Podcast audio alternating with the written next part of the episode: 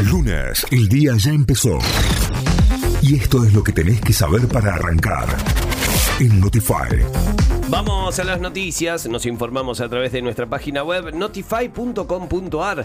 El gobierno nacional tendría cerrado un mega canje para su deuda en pesos. Se espera con mucha expectativa para el día de hoy un anuncio del gobierno nacional que tendría arreglado con entidades financieras un mega canje para su deuda en pesos por un monto de 9,5 billones. Según trascendió, el gobierno ofrecería dos nuevos bonos que emitir- emitirá el Tesoro Nacional con vencimientos escalonados para 2024 y 2025. El SENASA confirmó otro caso de gripe aviar en Córdoba y ya suman 16. El SENASA confirmó dos casos positivos de influenza aviar H5 en aves de traspatio en las provincias de Córdoba y Neuquén, con lo que suman 36 las detecciones de la enfermedad en total hasta el momento en todo el país. De ellas, casi la mitad pertenecen a Córdoba. De esta manera, de las más de 200 notificaciones analizadas por el laboratorio del SENASA, a la fecha suman 36 casos confirmados en aves de traspatio, de en total de los 36, 30, 4 silvestres y 2 del sector comercial.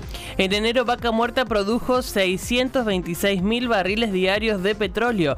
La producción nacional de petróleo alcanzó en enero los 626 mil eh, barriles por día, equivalente a un incremento del 0,7% respecto a diciembre del 2022 y un alza del 9,9% en el cotejo interanual, impulsada por, la fuerte, por el fuerte crecimiento de Vaca Muerta. La Secretaría de, de Energía indica que en el primer mes del año se alcanzó el mayor volumen de producción de petróleo desde 2008 a la fecha. UPC define hoy la aceptación o rechazo de la propuesta del gobierno. Hoy se llevará adelante la Asamblea Resolutiva de Delegados y Delegadas Departamentales de la Unión de Educadores de la provincia de Córdoba, con el fin de aprobar o no la propuesta salarial del gobierno provincial y el consecuente plan de lucha.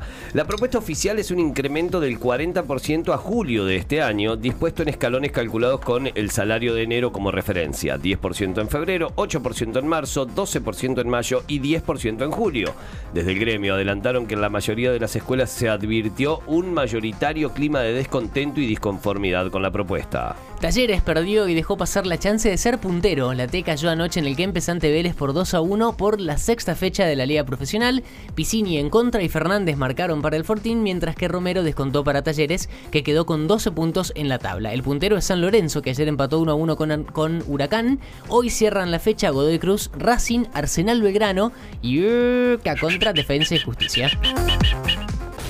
Notify, las distintas miradas de la actualidad para que saques tus propias conclusiones. De 6 a 9, Notify, plataforma de noticias.